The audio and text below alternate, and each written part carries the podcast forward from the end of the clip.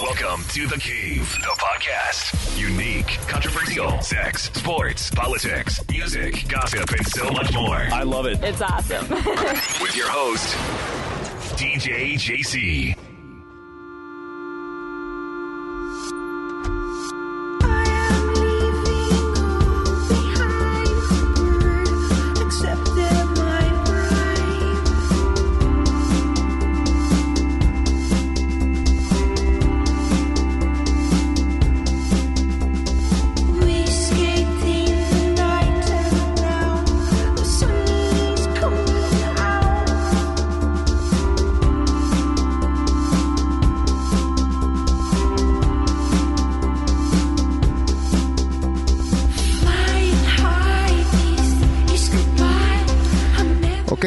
Bienvenidos a The Cave. Yo soy DJ JC. 18 de marzo del 2013.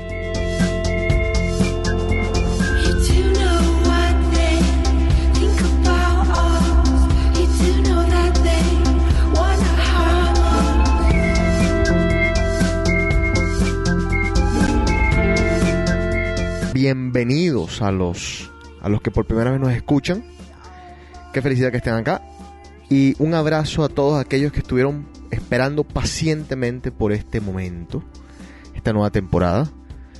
Vamos a comunicarnos con un señor que pues nos va a hablar un poco de lo que está pasando en Miami. José Cotes. Señor Jaime Veira, ¿cómo le va? Bien, ¿y tú cómo estás? No, encantado de tenerte de nuevo en el programa. Hace tiempo que no te tenía por acá. Años, Hace creo. mucho. Años, sí, diría. Sí, bueno, hay que, hay que hacer esto más frecuente para pues saber de ti, de tu vida. Y esta vez para que nos cuentes un poquito de WMC, WMC Winter Music Conference en Miami. Otra excusa para hacer sinvergüenzas, para parrandear, para beber. Algunos para meter pepas, como algunos amigos de nosotros. Pero bueno, cuéntame qué se vive, qué está pasando, qué pasó este fin de semana y qué va a pasar el fin de semana que viene. Eh, bueno, este fin de semana empezó eh, el Ultra como tal. Eh, la fiesta en Miami empezó ya las miércoles de la semana pasada con, con WMC, las fiestas que empezaron en, en la playa, en los hoteles, los diferentes bares y, y, bueno, todo el mundo realmente está haciendo eh, fiestas de WMC con, con DJs underground, up and comers y- o establecidos, por todos lados regados. Ultra como tal, o increíble el show. Seis El main stage viene siendo casi una pirámide con el, con el logotipo de, de Ultra en la mitad, ya el- los 15 años que están celebrando. El live show increíble en cualquiera de los, de los seis eh, stages. La música eh, deja un poquito de desear, viéndolo desde el punto de vista de, de DJ, eh, porque no, no he escuchado nada así que me, que me deje wow, ah, excepto lo típico, ¿no? Eric Breeds, eh, manes que sí, realmente no hacen mucho en el circuito, pero cuando, cuando realmente salen, la voz parque. 15 años dijiste, 15 años de ultra ya. 15 años de, de Ultra y creo que va para 20 casi de, de WMC, porque acuérdate que WMC y Ultra no son lo mismo. Claro, claro, claro. Qué impresionante, ¿ah? Recuerdo Sí. el primero, o sea, como si fuera ayer. O el segundo, quizás, que me habré perdido el primero por, por cuestión de la vida. Nunca he estado en un ultra. Ahora, dime tú, ¿por qué yo debería ir a un ultra? Me mandaste un video el fin de semana mostrándome desde el, desde- bueno, desde el apartamento tuyo se ve todo. Y me Sí, eh, o sea, mi balcón es básicamente dentro de Ultra. Eh, la razón por la que tú vendrías a Ultra es porque alcanzas a ver una cantidad de DJs que no, no están en el circuito normalmente. O sea, vuelvo a Eric, Eric Prydz, que no, no sale de, de Europa. Sí. El último año fue que empezó a salir de Europa porque él tiene miedo de volar.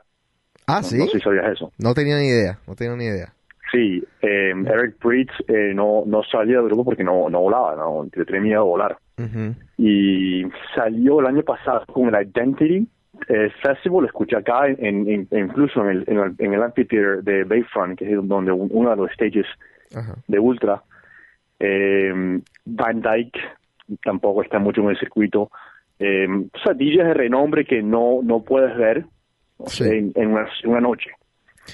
Bueno, sí. Acá tienes, el, tienes la oportunidad de verlos uno Sí, a todos al, a todo mismo tiempo. ¿Cuánto cuesta una entrada al Ultra, por ejemplo? La entrada de Ultra este año son dos fines de semana y es- la VIP está en 700 y pico por fin de semana y la regular por 200 y pico, 250. ¿Y, y qué- a precio, eh, precio de, de Ultra, ¿no? Ya de Espérate. mercado negro otra cosa diferente. por persona 700 dólares? O sea, si vas a llevar el bollito son 1400 dólares que tienes que, que zafarte. Porque no vas a estar ahí. Sí, porque no vas a estar ahí con la gente ahí, tú sabes, sudando y Sí, todo. ¿no? esto. No, y no te cuento cuánto la- las, las mesas empiezan en 5000, algo por el estilo, Ah, eh, las que están en, en el main stage. Um, y ahora está involucrado Tao de, de Vegas. Hay mucha gente de Vegas Sí. metiéndole promoción a, a sus clubes acá en el Ultra. Bueno, y, y- Eh, la gente de Excess, Excess eh, la gente de Marquee, o sea, muchísima gente de Vegas metiendo promoción en, en el Ultra. y cuéntame una cosa. Ya pasó este fin de semana. Yo por ahí vi. YouTube está ha- haciendo una transmisión en vivo. Que me parece excelente. eh, por ahí vi a Dead Mouse, vi a Hardwell. Como tú dices, tampoco nada que salga a correr a comprar. Porque en verdad ninguna canción que me haya pues descrestado.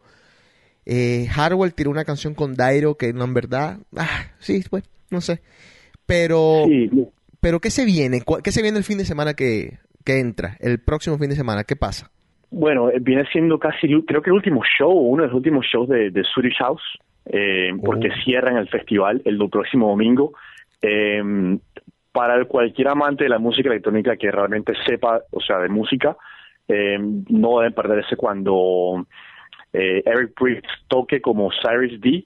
Después de Carl Cox vienen Digweed, Carl Cox, eh, Cyrus D, que es el, el, la- el, el otro, el otro ID de, de Eric Priest, y Fatboy Slim. Fatboy Slim la sacó del parque el, que tocó, tocó muchas canciones viejas de él y remixes de los noventas, pero remastered con otras cosas encima. Alcancé a escuchar eh, The Thrills, The Pills, The Green Velvet, escuché eh, em, What the Fuck, eh, escuché un par de canciones así como que late 90s, early 2000s, eh, con, con bajos, o sea, y synths un poco más a lo que está, se está escuchando ahora. Para mí, el que se ha llevado el trofeo de Ultra en general ha sido Porter Robinson, que Porter Robinson sí sacó canciones nuevas, que es lo que normalmente viene a escuchar a Ultra o al WMC, canciones nuevas, remixes nuevos. Eh, el payaso de, de Boy Gore tocó eh, suavemente Elvis Crespo seguido por eh, Harlem Shake. No. Cerrar la ventana en ese momento, no, una basura. ¿Quién fue? ¿Quién fue este? Es un DJ israelita, el tipo es eh, toca, si no me equivoco, toca... Eh, Perdona, perdona. Toca más Eh, Perdóname, no, la ignorancia, no sé quién, no sé quién es el tipo. Pero ¿en, en dónde fue eso? ¿En, en el main stage o, En el main stage, en el main stage, yo, yo no podía creer. No se puede? Sí, yo no, sí, no. Eh, ¿Y yo por la verdad estoy sido ahí? un poquito disappointing. El Knife Party tocó a las diez y pico el, el sábado. Bueno, el sábado Sí. eh, Dead Mouse cerró, pero Dead Mouse no, no es un tipo para que cierre porque no, no, no lleva tanta energía como otros DJs. Claro, claro, totalmente. En mi opinión. No, sí, sí, sí, te entiendo totalmente. O sea, sí, está para la mitad, para, para meter a la gente en la onda, pero quizás para cerrar se necesita como que más fuerza, más... Bueno, aparte del Ultra, aparte del WMC, que esta es una semana de locura en Miami, pepa, drogas, rock and roll, ¿cómo cambia Miami como tal? O sea, ¿qué pasa? El tráfico, la gente, Uf. el turismo. Cuéntame un poquito de eso. Eh, bueno, a mí, a mí me afecta muchísimo eh, el WMC y Ultra, pues como te decía, o sea, mi, mi edificio gente queda dentro de, de Ultra, Sí. eh, donde, o sea, ponen policías alrededor del edificio, no no puedo dormir porque la tiene la luz prendida todo el día, sound checks a, a 10 de la noche y a las 10 de la mañana. Eh, hay eh, 400 mil personas eh, en, en lo que va el fin de semana alrededor de, de downtown Miami. El tráfico insoportable, ya sea en downtown, ya sea en la playa. Eh, la verdad que sí, o sea, eh, demasiada gente. Eh, lo bueno de todo eso es que no se ve nada de, de crimen, no, se ve nada de violencia. La gente está en una onda, de, le dicen el plur, que peace, love, eh, unity and respect, que es el, el- el- todo el, el mono del raver. Sí. Así que, re- o sea, relax en cierto en cierto eh, nivel se puede decir, ¿no? Ahora, ya nuestra edad ¿vale la pena todavía seguir yendo el ultra? O, o de pronto ya es un poquito chocante para la gente que ya pasó los, qué sé yo, los 30? Eh, bueno, eso depende, depende del estilo de vida que lleve la persona. Tú, tú y yo y gente de la industria, o sea, ultra para mí es overdoing it, o sea, ya como que too much. Sí. La única manera que iría ultra fuese en, en una, una mesa VIP donde nadie me moleste, un baño ahí al ladito privado, o sea, con, con comodidades. Pero de ir a meterme en, en, el, en el bulto de la gente en ultra, yo creo que si, si no lo has hecho a los treinta y pico, como que tú le te jodiste, ¿verdad? Por YouTube, en mi opinión. Bueno, perfecto. Eh, una última pregunta, Jaime. Tu vida como jockey. ¿Dónde estamos? ¿Qué hacemos? ¿Dónde tocas? ¿Cuándo? ¿Cómo te puede ver la gente? Últimamente he estado semi-retirado, se podría decir, ¿no? Pero cuando salgo a tocar, toco eh, los martes eh, en Electric Pickle, eh, un nombre que se llama eh, Slap and Tickle, eh, bastante underground, nada cero eh, comercial. Tech House, tocando Indie House, New Disco, Ujú. 100, 115, 118 BPMs, nada, nada así muy agresivo que digamos. Más Ya, estilo lounge, es en lo que estoy últimamente en mi vida como DJ jockey. Me encanta. ¿Y alguna noticia de ti? ¿Te casas? ¿Estás embarazado? ¿Algo que te haya cambiado? Estoy embarazado, sí. eh, Ah, pero de comida, ¿no? no, estoy relajado últimamente. Mira, Eh, y- Tengo otras prioridades y como te digo, o sea, la, la vida acá eh, cambia muchísimo cuando llega Ultra y te toca ajustarte. Eh, y no, Miami es una locura total. Es más, hoy eh, no sé, estoy en casa porque debería estar tocando en Hyde. Me invitaron a tocar hoy con Plastic Plates, eh, Pirate Stereo, Ajá. pero desafortunadamente prioridades mañana a las 8 de la mañana, ¿no? Trabajo, como, como la gente. Bueno, Jaime, un placer enorme tenerte. Eh, y bueno, un abrazo. ¿Cuál es tu Twitter Cuando para que la gente te, te siga? Jave305, eh, el Twitter handle. Ok, bueno, un abrazo, papá. Muchas gracias. A ti, Chao. chao.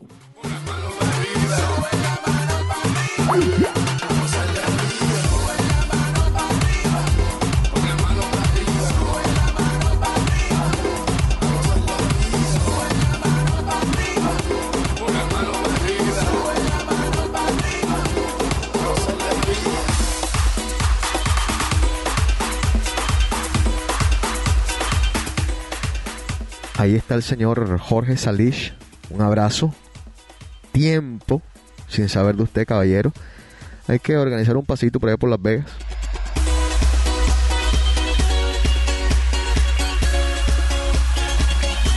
Y yo te quiero solo a ti, como nadie más te quiere. Y no sabes lo que siento cuando te hago sonreír. Tú eres para mí, yo para ti, el destino me lo ha dicho. Y la luna está de testigo que esta letra para ti. Como yo y como yo, nadie te quiera. Y solo yo, y solo yo, cambiaría todo por ti. Es que como tú no has ido, como tú no has ido. Y mi amor lo pongo ante los ojos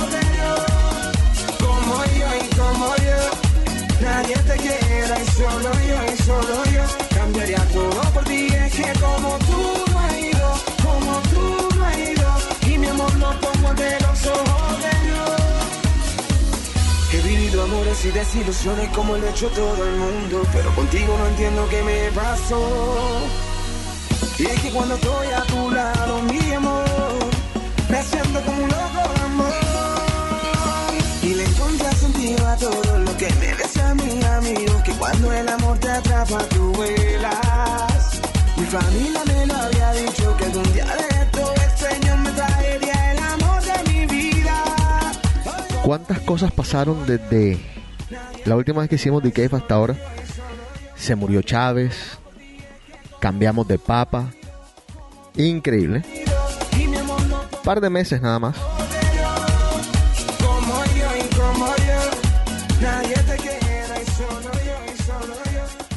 Y mi Twitter es José Cotes, todo pegado. También estoy en Instagram, así que me pueden seguir allí. Y les recomiendo, pero grandemente, para aquellos que tienen eh, iPhone, que se bajen la aplicación Vine, B pequeña I N E. También estoy allí, pero los videos, hay gente increíble haciendo unos videos impresionantes. La aplicación solo te permite hacer videos de 6 segundos y, el video pues se repite. lo que le dicen un loop. Pero pues ese es, ese es como que la gracia que tiene la aplicación, que nada más tiene 6 segundos para en un video decir, hacer algo, ser chistoso, eh, pasar un mensaje, mostrar algo. Entonces la gente se ha vuelto bastante creativa. Hay gente que... Hay un señor que se llama William Sasso, crack, un comediante, pero magnífico. Y hay muchos otros que pues tienen que seguir en Vine. Está también en las modelos, ya están comenzando a poner, pues ya ustedes saben, pedacitos de, de ropa ahí en Vine. Así que los invito a que chequen esa, esa aplicación. Y sí, estoy solo haciendo el programa. Los panelistas de The siempre han, siempre han sido el, el principal problema de este programa. Puesto que se desaparecen, eh, se enamoran, entonces dejan el programa tirado. Pero yo dije, bueno, ¿qué carajo? Si yo siempre, siempre pude sacar este programa adelante con distintos panelistas, solo, etcétera, ¿por qué no lo hago de nuevo? Así que nada, acá estoy. Con la ayuda de ustedes, haciéndolo en vivo, va a ser pues mucho más fácil. No tuve tiempo de avisar que lo iba a hacer en vivo con, con más anticipación porque estaba poniendo todo lo del servidor a, funcionar y ya. Así que vamos a seguir haciéndolo así para que ustedes puedan interactuar. Seguramente pondré un, un tiempo, un horario para que sea mejor, para que ustedes se programen, etcétera, etcétera. Tú no puedes. Que así yo soy feliz. Una de esas preguntas que siempre la gente tiene es el costo de la gasolina a nivel mundial. En Colombia, por ejemplo, el litro cuesta un dólar 29 centavos. En Ecuador, 2 dólares. En Perú, un dólar con 30. En Brasil, un dólar con 40. En Chile, 1,73. En la Argentina, 1,33. En Uruguay, 1,91. En México, 90 centavos. Y en Estados Unidos, 98 centavos. Esos son precios más o menos de, del último mes. Si ustedes se dan cuenta, mm, no varían tanto. Obviamente en Estados Unidos es muy barata. O sea, comparada con, por ejemplo, Ecuador, que cuesta 2 dólares. Y a veces uno cree que no, que en los Estados Unidos es más cara, pues uno tiene como que esa impresión. Quizás es que porque acá las distancias son más largas, el impacto en el bolsillo es mucho más grande.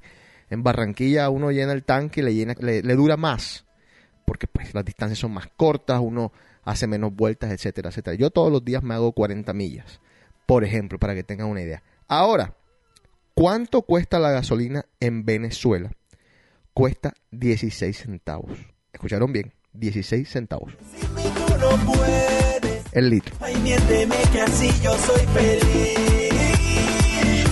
No así. Aunque sea con un beso, embóbame. Eh. Ven y dime que te enciendo, engáñame. Eh. Con solo una caricia, mátame. Yeah, yeah. Baby, miénteme.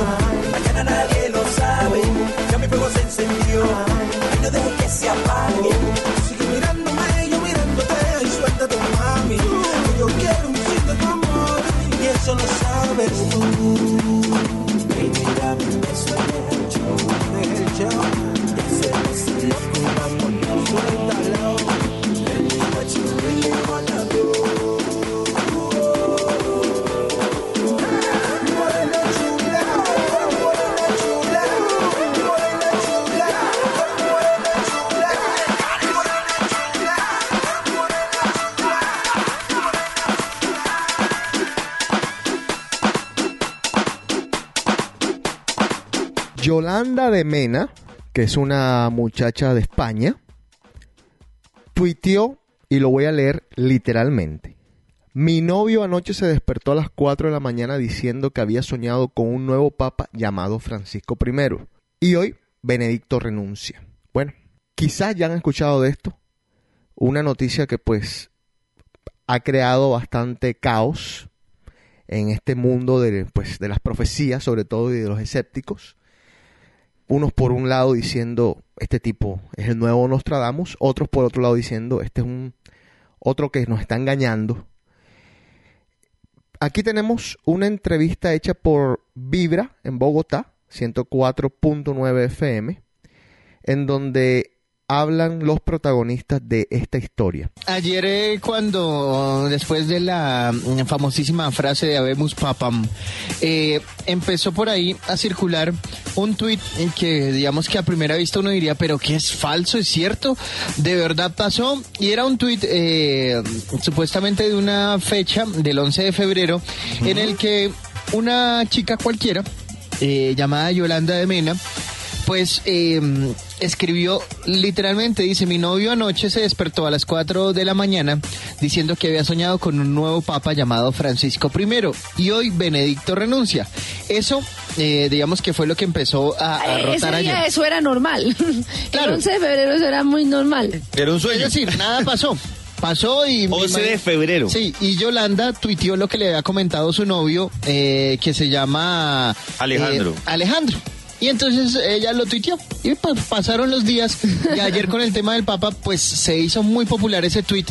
eh, y la gente decía, pero es cierto, es falso. Pues nos fuimos a la cuenta de, de Yolanda empezamos a bajar por el timeline y eh, llegamos a la fecha 11 de febrero. Efectivamente está el tweet ahí. Ella nombra a su novio. eh, su novio, el Twitter del novio es arroba ardecabo. Él se llama Alejandro R. de Cabo. Y uno dice, pucha, oh por Dios. ¿Cómo hizo? ¿Cómo hizo? ¿Qué ¿Cómo pasó? hizo? Estamos ante el nuevo Nostradamus. Nostradamus de Cabo, pues quiero contarles que a esta hora estábamos revisando aquí el perfil de Alejandro R. de Cabo. Dice, difícil de escribirse en 140 espacios de manera original, graciosa y creativa. Eh, dice, tiene que notarse que estudió publicidad para un chico de 22 eh, años madrileño y madrilista. Pues quiero contarles que desde Madrid hemos logrado contactar a este Nostradamus de Cabo. Alejandro Rodríguez, días. bienvenido a Vibra las Mañanas. Por Dios. Muchas gracias. Nostradamus, ¿cómo estás? Bueno, Alejandro, hablemos Bueno, un poco de, del sueño. O sea, realmente, ¿qué soñaste, por favor? Sé exacto. Pues mira, justo hace eh, escasamente media hora me han llamado de una emisora también de, de aquí de España y se lo he estado contando, que lo más sorprendente es que eh, yo no es que estuviera en el cónclave, o, sino que yo era la persona que se encargaba de anunciar a los demás cardenales que ya, que ya había papa y que se iba a llamar Ah, Francisco I. ceremonia.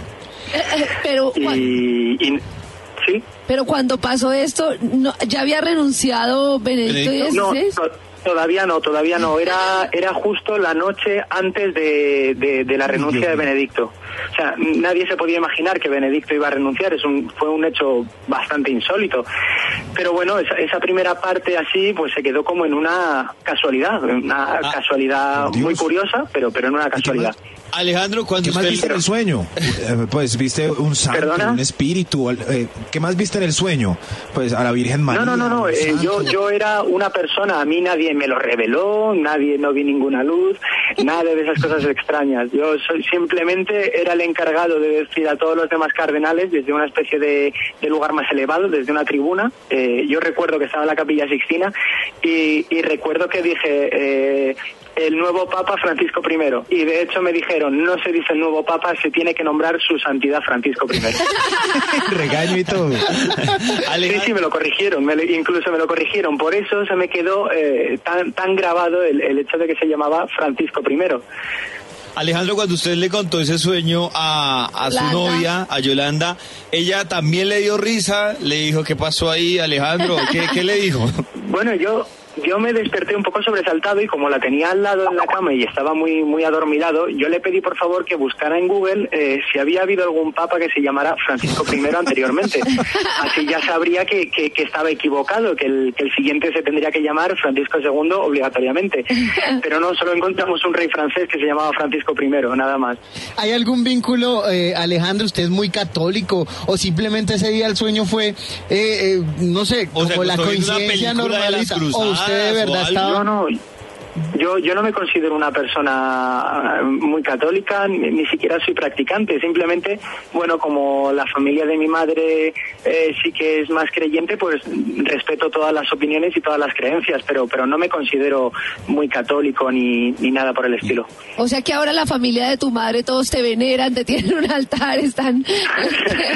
Bueno, me llamaban ayer con los pelos de punta, con la carne de gallina, diciéndome, no lo puedo creer.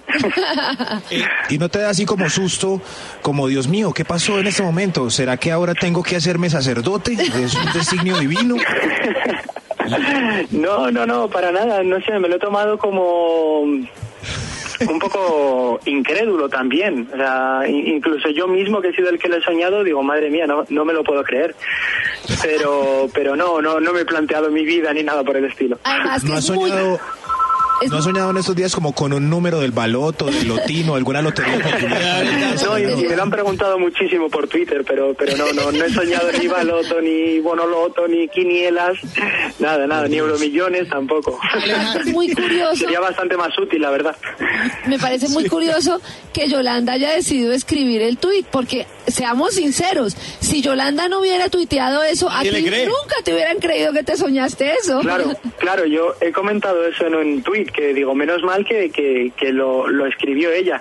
Además, eh, yo no lo escribí por el hecho de, de no parecer un, un loco, un lunático, que la gente iba a decir, mira, este lo que escribe en, en su Twitter, eh, y, y por eso se lo dije a ella, le dije, oye, mm, tuitealo, coméntalo. Alejandro, a- a- Así que- antes, antes de ayer, ¿cuántos eh, seguidores tenía en Twitter? Era un usuario normal y corriente, debía tener unos 93 o 100 seguidores. Hoy tiene 4.458. 4.877. Y, y Yolanda tiene más todavía, ¿no? De 1099, o sea, Yolanda ha sido la que más seguidores ha tenido gracias a esto.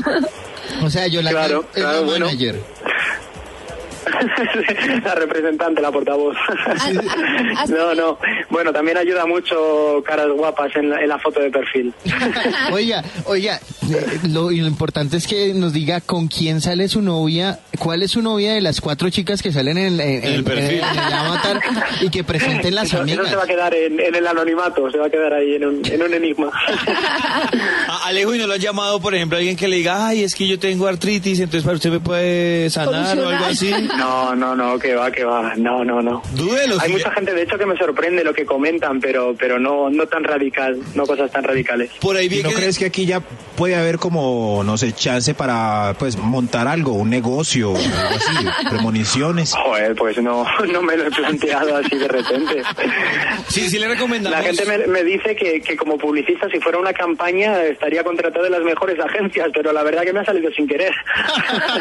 Y Alejandro, ¿ha llegado algo más con el tema? Es decir, aparte de entrevistas, porque sabemos que eh, fue trending topic eh, en diferentes países, en Guatemala, en Venezuela, en México, en Colombia, eh, en diferentes lugares ha sido trending topic. ¿Ha salido algo más de, de la, de la fama en Twitter? Es decir, que de verdad vea, hey, saqué, saqué unos euros por acá para, para los gastos. No, no, no, no, no, no, no he, no he obtenido nada.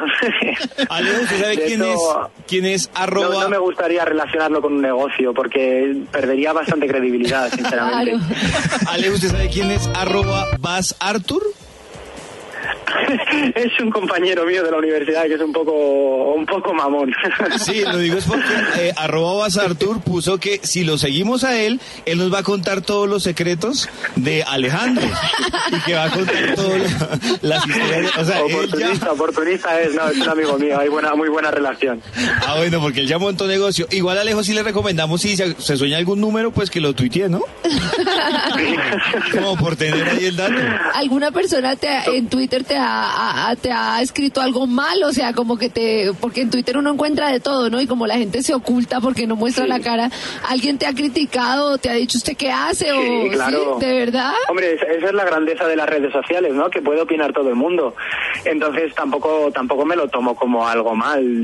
Simplemente eh, no no me explico por qué hay gente que puede destinar su tiempo pues a desear un mal o a criticar, pero pero bueno, que no no es algo que me incomode. Ya lo asumí en cuanto empecé a ver el número de retweets, fue algo que, que asumí que iba que iba a aparecer y efectivamente así ha sido, pero no me sienta no me sienta mal en absoluto. Tú sabes cómo empezó, o sea, porque bueno, pusieron el tuit y en ese momento no tuvo ninguna trascendencia, pero en esta ocasión, ¿cómo empezó el tema? O sea, tú sabes cómo empezó a coger esa fuerza, tú te enter- ¿en qué momento te enteraste tú Que el de- que el tuit del 11 de febrero estaba dando vueltas por todo lado? ¿Cómo te despertaste y ya lo viste o cómo fue? No, eh, es que estaba en clase cuando el Papa salió elegido y se supo el nombre. Yo estaba en clase.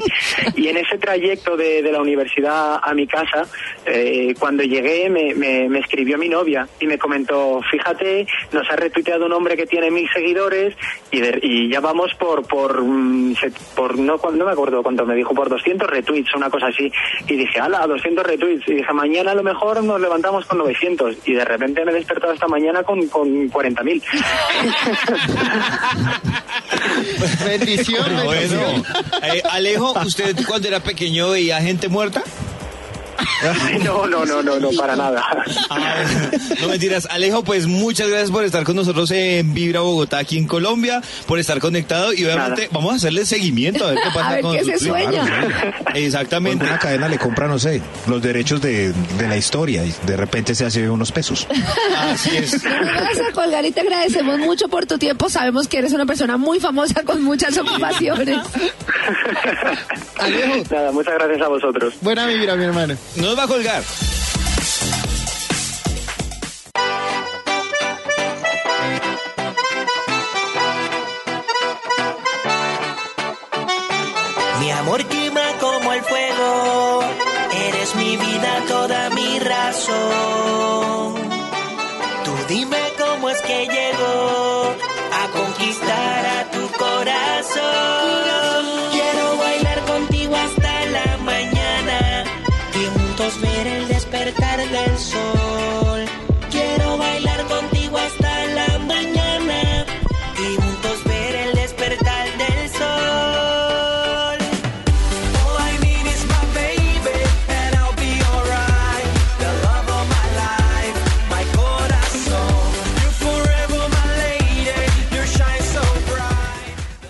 Aparte de la, de la entrevista y de lo jocoso en la que la tornaron, es un tema quizás no para analizar con una lupa ni para prestarle pues las cámaras de CNN, pero sí las cámaras de Milenio o de cualquier otro de esos canales que se encargan de, de estudiar estos, estos, pues, est- estos eventos tan raros, tan extraños. Todo el mundo, sobre todo los involucrados, quieren de esto o hacen de esto folclore. Eh, hace poco, cuando comenzaron los escépticos a atacar, a insultar, decían, por ejemplo, que, que habían modificado la fecha en Twitter. Y un- uno de los ingenieros de Twitter dijo, la verdad que nosotros sepamos eso no se puede hacer. Entonces quedan muchas preguntas, ¿cómo pasó esto? Ahora, yo que no me, no me suscribo en este programa a ninguna religión, ni, ni ataco a ninguna otra, ni juzgo, ni nada de estas cuestiones, por aquello de, los, de lo sensible que, que solemos ser con esos temas, me pregunto si queda alguna duda de que hay algo más en este mundo. Es increíble. Es increíble que cosas como esas pasen y pasan a menudo. Yo recuerdo tener una amiga en la universidad, en Boston University, que le teníamos como un poquito de miedo porque salía a veces con unas cosas que uno decía, "¿Cómo?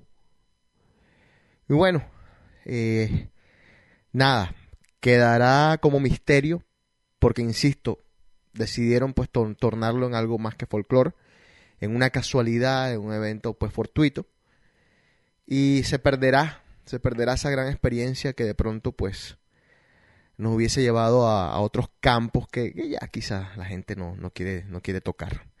Pero bueno, allí está. En, tengo entendido que Iker, el, el señor de Milenio, le hizo una entrevista y vamos a, a escuchar esa en un próximo programa para pues ver de qué se trata todo esto. Ojalá él lo haya tocado a fondo, todavía no está publicada, pero en cuanto esté, vamos seguramente a discutirla.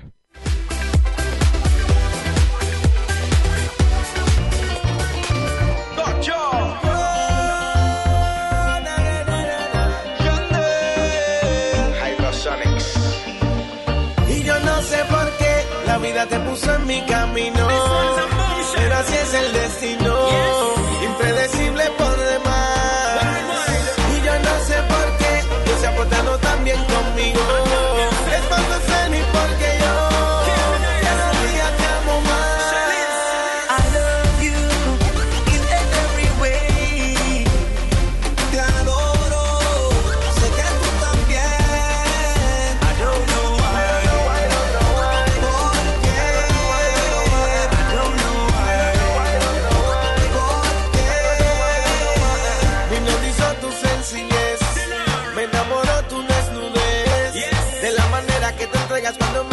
amor como aquella primera vez. Pierdo la noción del tiempo cuando estoy contigo,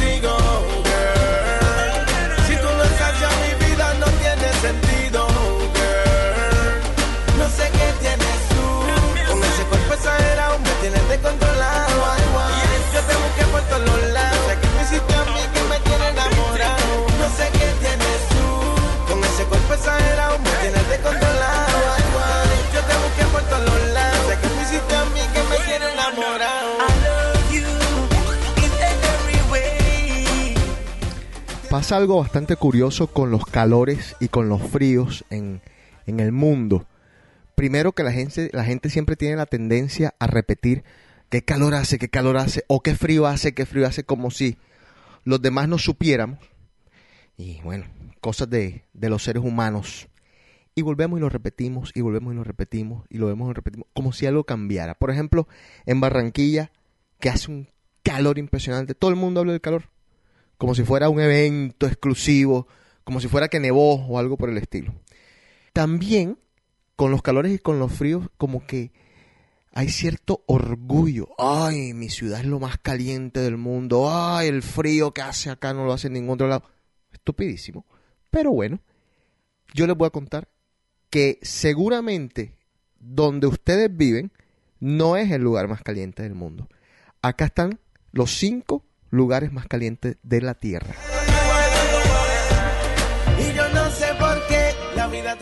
Malí, que está ubicado en el continente africano y es considerado uno de los lugares más calurosos debido a sus altas temperaturas, aproximadamente 42 grados centígrados.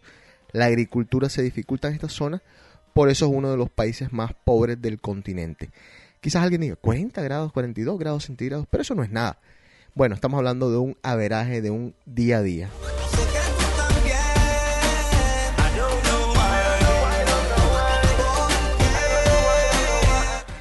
Arizona, acá en los Estados Unidos, alcanza temperaturas de 41 grados centígrados, pero increíble, en algunas ocasiones también cae nieve.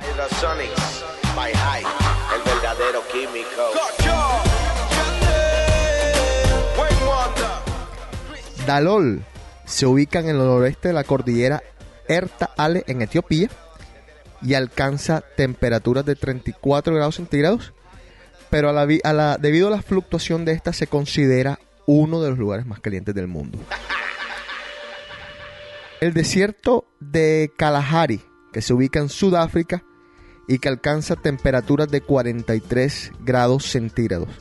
Solo se ven, para que más o menos tengan ustedes una idea, solo se ven 3 pulgadas de lluvias al año. Hola, dime si tú andas sola o por qué tanto me ignoras. Te llevo salvando hace horas y de veras te quedas con todo. Y por último, el Asisia, que se encuentra a 40 kilómetros al oeste de la capital del país de Libia, su temperatura excede los 56 grados centígrados. El infierno. Ahí está. Entonces no es ni Barranquilla, no es Maracaibo. Ahí están los que... No es Obregón, sino son estos, estos cinco. ¿Ok?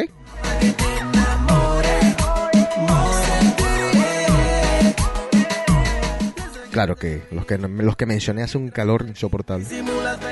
Andas en busca de mí. Y Aunque ya te veo con los ojos de deseo Rápido accedí, te lo di. Si me pide wiki, wiki, wiki, wiki, wiki. Si me pide un zipi, zipi, zipi, zipi, zipi Yo se lo doy. De lo que le gusta le doy más calor. Es locura el bellac, le metemos mejor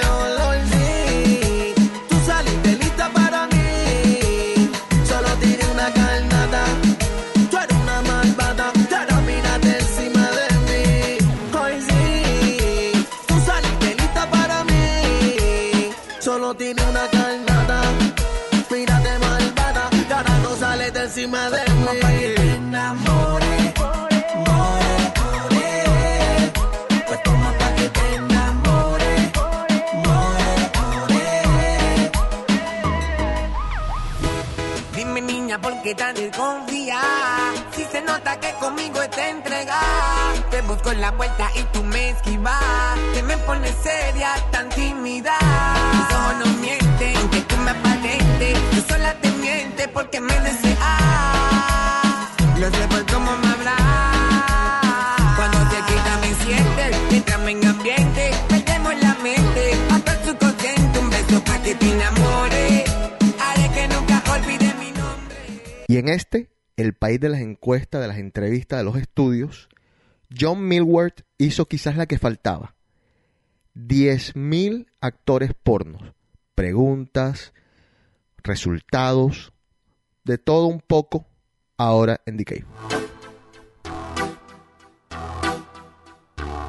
Y yo contigo solo quiero mencionar, no lo coja personal, no lo coja personal, que te vaya a enamorar, no lo coja personal, que esto no es tan serio, que esto mañana por la mañana. Colores de cabello. 22.5% de las actrices pornos, o los actores pornos, hombres y mujeres, tienen el cabello negro. 39.1 marrón y 32.7 rubias. 5.3% solo de las actrices porno, de los actores porno, tienen el cabello rojo. También quiero con ella, solo una cosa te tengo que decir.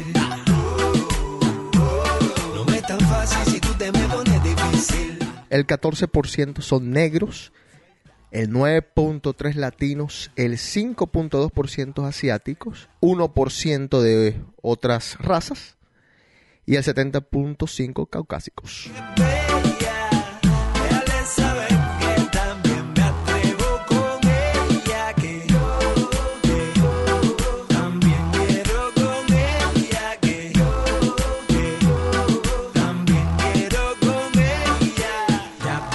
Cuando te De los estados de donde salen más actrices o actores pornos son de California, después Florida, Texas, Nueva York y Ohio. Y de los países, primero, Estados Unidos, obviamente. Hungría, no me lo hubiese imaginado nunca. La República Checa, tercero. Eh, Gran Bretaña, cuarto. Rusas o rusos en el quinto puesto. Franceses, sexto puesto. Séptimo de Canadá, octavo. Alemania, noveno Italia y décimo Brasil. Yo contigo solo quiero mencionar, no lo coja personal, no lo coja personal. En Colombia tenemos un buen producto de exportación. Esperanza Gómez, para que lo busquen por ahí ustedes pervertidos. Por la mañana me murió que esto es una aventura, la mala más locura, mamá, y ya que anda con tu amiga. Y este les va a interesar a ustedes si les van a poner los nombres a sus hijos.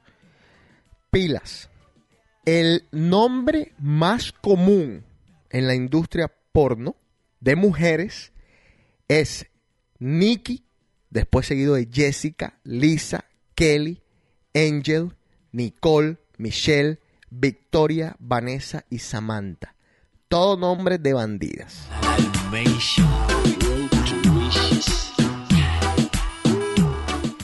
Y de hombres. Bueno, el primero David, segundo Tony, John, Mike, Michael, Steve, Mark, Alex, Chris y Jason.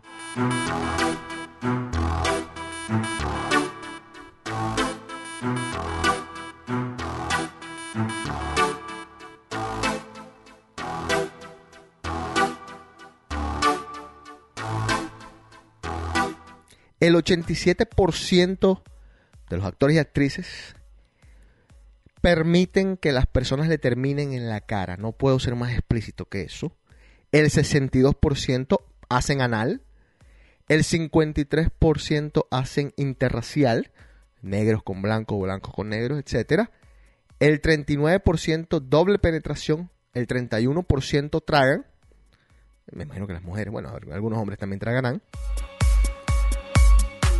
El 28% hacen una cosa que se llama cream pie, que es que le terminan adentro. El 16% es squirt, una vaina que le gusta mucho a un amigo mío, eh, que es cuando las mujeres casi que botan unos líquidos, pero de una forma exagerada. El 11% permiten que los orinen, porquería. Y si vamos a ser o nos vamos a meter en un otro grado de porquería. El 24% hace lo que se llama en el porno el com swap, que es el intercambio del el semen de la boca de una mujer, usualmente, a la boca de otra. O sea, se dan un beso después de que... eh, ah, ya, ya, ya saben cómo es la cuestión.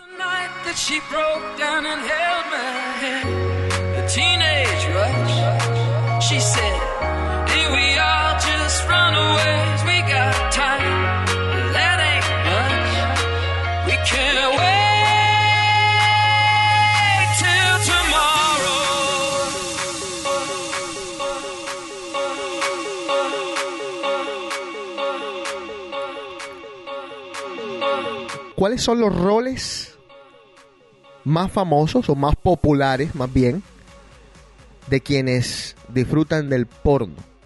Primero, las teen, o sea, las jovencitas. Segundo, las MILF, que son las mamás que pues con hijos y todo, que, que pues uno se quiere...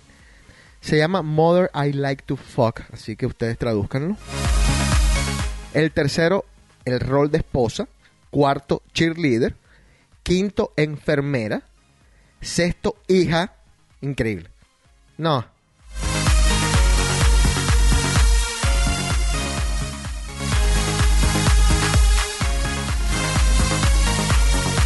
Y obviamente después están la del babysitter y todas esas cosas que, que después ustedes han visto en algunos de esos canales.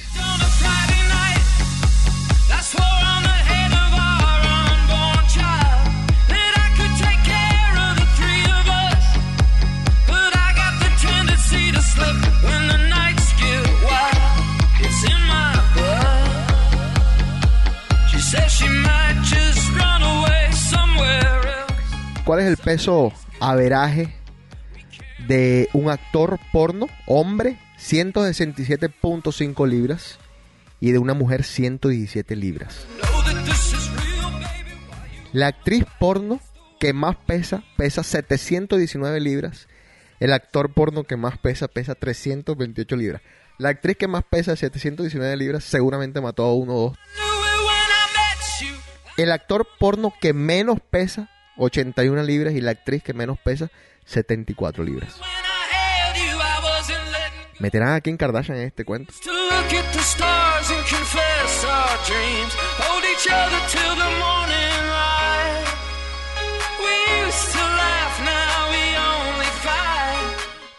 El tamaño de brasier más popular es 34B. Recuerden, estamos hablando de actores, actrices porno, 10.000 entrevistados.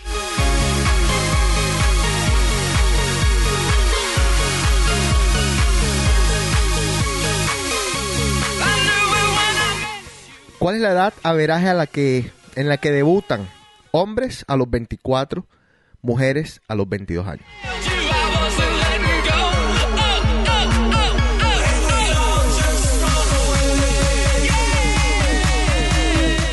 ¿Cuánto dura la carrera de un actor porno? Un averaje de 4 años y la de una mujer 3 años.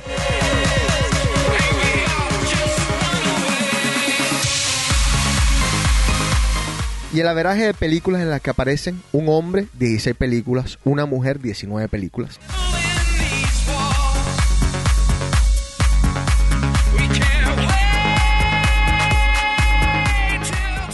Tom Byron ha aparecido en 2.549 películas, mientras que Hartley ha aparecido en 938 películas y son Nina Hartley, por supuesto, ustedes saben quién. Son quienes han aparecido en la mayor cantidad de películas. Eh, Tom, mi compadre, comenzó en el 82, ella comenzó en el 84. Y Tom Byron ha aparecido en escenas o se ha comido a 1127 mujeres distintas, 1127. Tampoco nada del otro mundo. Hay Will Chamberlain decía que se había comido 3000. Pero eso nada más es en escena, o sea que en su vida privada, pues si se metió otras mil, ya, hay que sumar, ¿no?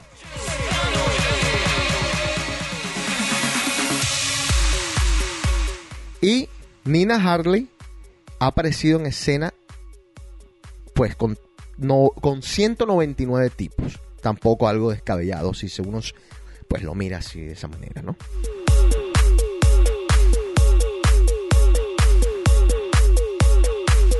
Y con eso despedimos esta edición de The Cave.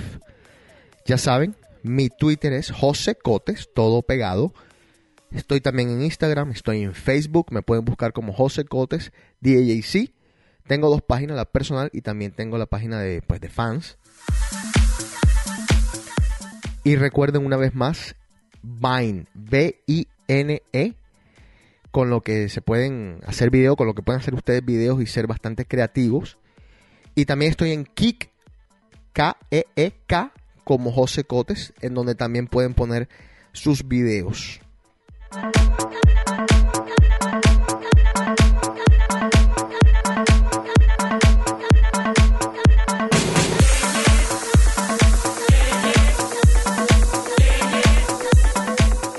No olviden visitar djc.com y quienes están buscando los archivos de The Cave del 98 hasta el 2010 pueden hacerlo en iTunes. Busquen José Cotes y se pueden suscribir, etcétera, etcétera.